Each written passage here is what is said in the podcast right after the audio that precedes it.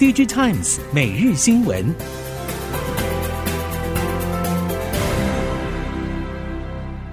听众朋友们好，欢迎收听 DigiTimes 每日新闻，我是翁方月，现在为您提供今天的科技产业新闻重点。首先带您关心未来车市场，比亚迪、小鹏与蔚来等中国多家车厂加速新能源车推进。龙头比亚迪在产能更是持续扩增，二零二五年预估再拉升到五百万台。受惠于车用 IC 持续缺货与去美化效应，台系 IC 设计业者的车规 IC 认证时间大幅缩短，陆续打入中国电动车供应链，包括瑞昱、联咏与近年崛起的电控 IC 业者裕盛。车用订单能见度越来越清晰，而其他像是联电、世界先进、台积电与新唐也同步受惠。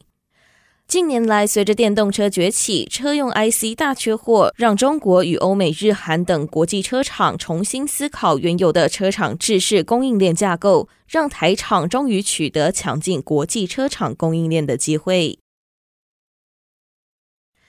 ChatGPT 相关话题持续发烧，继百度推出 ChatGPT 的应用产品文心一言之后，这股 AI 聊天机器人热潮迅速席卷了汽车领域。中国多家车厂，包括极度、吉利、长城等，都相继宣布成为文心一言的生态合作伙伴。从中国车厂宣布加入的消息来看，显示文心一言在汽车智慧驾驶领域的潜力，也表示随着文心一言的技术不断提升，未来中国汽车产业朝向真正智慧化的时代将加速到来。值得注意的是，其中极度汽车的第一款汽车机器人智慧座舱上使用高通八二九五晶片。在高通晶片与文心一言的相互配合之下，代表极度汽车提倡的汽车机器人宇宙将进一步提升，并延伸出更多智慧座舱的使用场景。该车款预计在今年进行产品交付。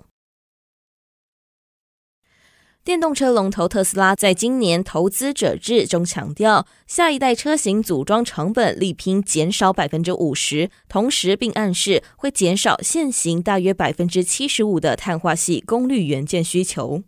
对此，业界人士提出三点看法：一、回头采用细基绝缘闸双极电晶体模组；二、特斯拉拼成本降低，变相推使碳化系业者降价。第三点则是酝酿第四类半导体替代碳化矽。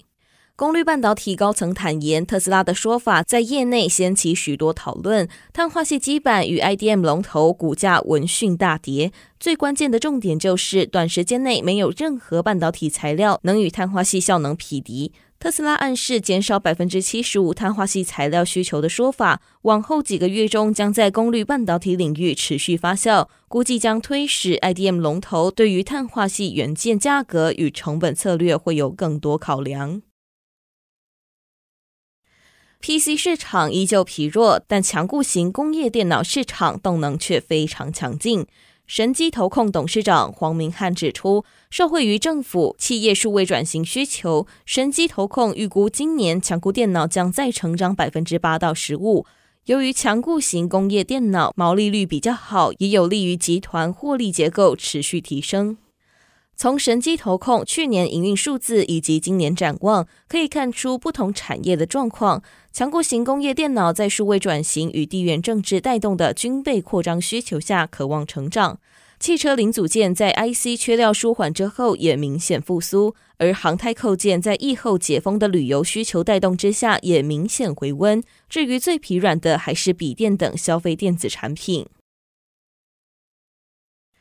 东芝子公司东芝电子元件及储存装置正在扩充功率半导体的产能，不过社长佐藤裕之认为，必须因应市况再追加投资。生产半导体与资料中心硬碟的东芝电子元件及储存装置已经宣布在日本兵库县的既有工厂和基路半导体工厂内新建车用功率半导体的新厂房，预计二零二四年六月动工，二零二五年春季投产。不过，佐藤裕之透露，海内外客户希望能尽快生产，因此正在研究是否能把碳化系功率半导体的量产时间提前。东芝的碳化系功率半导体已经供应铁路车辆的逆变器使用，正在往电动车与工业设备扩张销路。接下来，在消费电子领域带您了解，一家在今年 MWC 展会上推出 OnePlus 十一 Concept 概念机，搭载主动式液冷散热系统，除了提高散热效率、增进效能表现，更在机背呈现蓝色光条的闪烁效果。根据报道，一加也透露将加入母公司 OPPO 的行列，进军折叠式手机市场，并预期在今年下半推出品牌第一款折叠机。不过，一加并没有在 MWC 上提供 OnePlus 十一 Concept 关于手机在玩游戏和充电时降温功能的实际展示，实际使用状况还有待观察。至于在折叠装置的部分，一加 CEO 刘作虎只表示，新款折叠机不会因为折叠而在工业设计、机械技术与其他面向上屈就。如果一加的折叠机进军北美，势必会对目前独占北美折叠机市场的三星带来一定压力。Pixel Watch 推出能区分重摔、绊倒、激烈运动的跌倒侦测功能。由于经过大量涉及冲击、突然掉落、手臂动作的高能活动测试，因此可以避免使用者脚部踉跄等行为触发的误报通知。根据报道，Google 透过各式各样的真人模拟跌倒资料以及其他动作模式来训练跌倒侦测程序，以正确辨识真正的跌倒，力图将误报降到最少。Pixel Watch 的跌倒侦测功能必须手动启动，目前已经在澳洲、加拿大、法国、爱尔兰、日本、台湾、英国和美国推出，而苹果、Garmin 和三星电子的智慧手表也都有提供跌倒侦测与紧急 SOS 功能。有使用者指出，Apple Watch 的跌倒侦测不容易触发，而 Garmin 则是过于灵敏。因应扩厂需求，元太展开抢人大战。今年校园人才招募活动正式展开，将强力募集研发和产品应用以及制造生产等三大领域人才。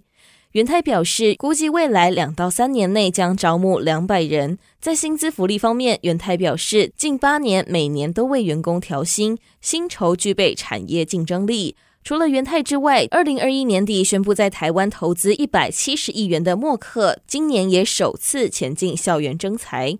针对这次的校园征才，元泰指出，希望延揽具备电子材料、绿色技术、产品管理、永续经营、海外开拓市场等学有专精的专业人才加入。而默克也展现深耕台湾的决心。今年第一次前进校园征才，选择与台大国际事务处合作，将在台大博览会进行征才，预计锁定延揽工程与自然科学、商管、资讯背景等相关系所人才。龙顺绿能二号在高雄市核发产业园区举行固体回收燃料扩厂动土典礼，新厂预计年产值可以达到新台币七点五亿元，创造超过一百五十个就业机会，同时每年可以为高雄市减少十二万吨的废弃物，以及替代十二万吨煤炭的使用。且新厂固体回收燃料的产量作为发电原料，预期可以供给一座十八兆瓦再生能源电厂。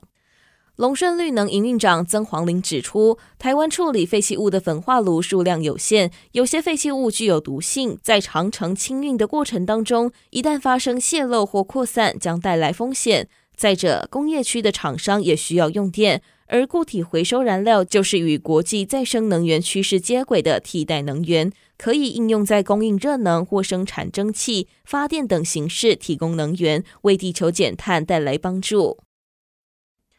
以上新闻由《Digitimes 电子时报》提供，翁方月编辑播报。谢谢您的收听。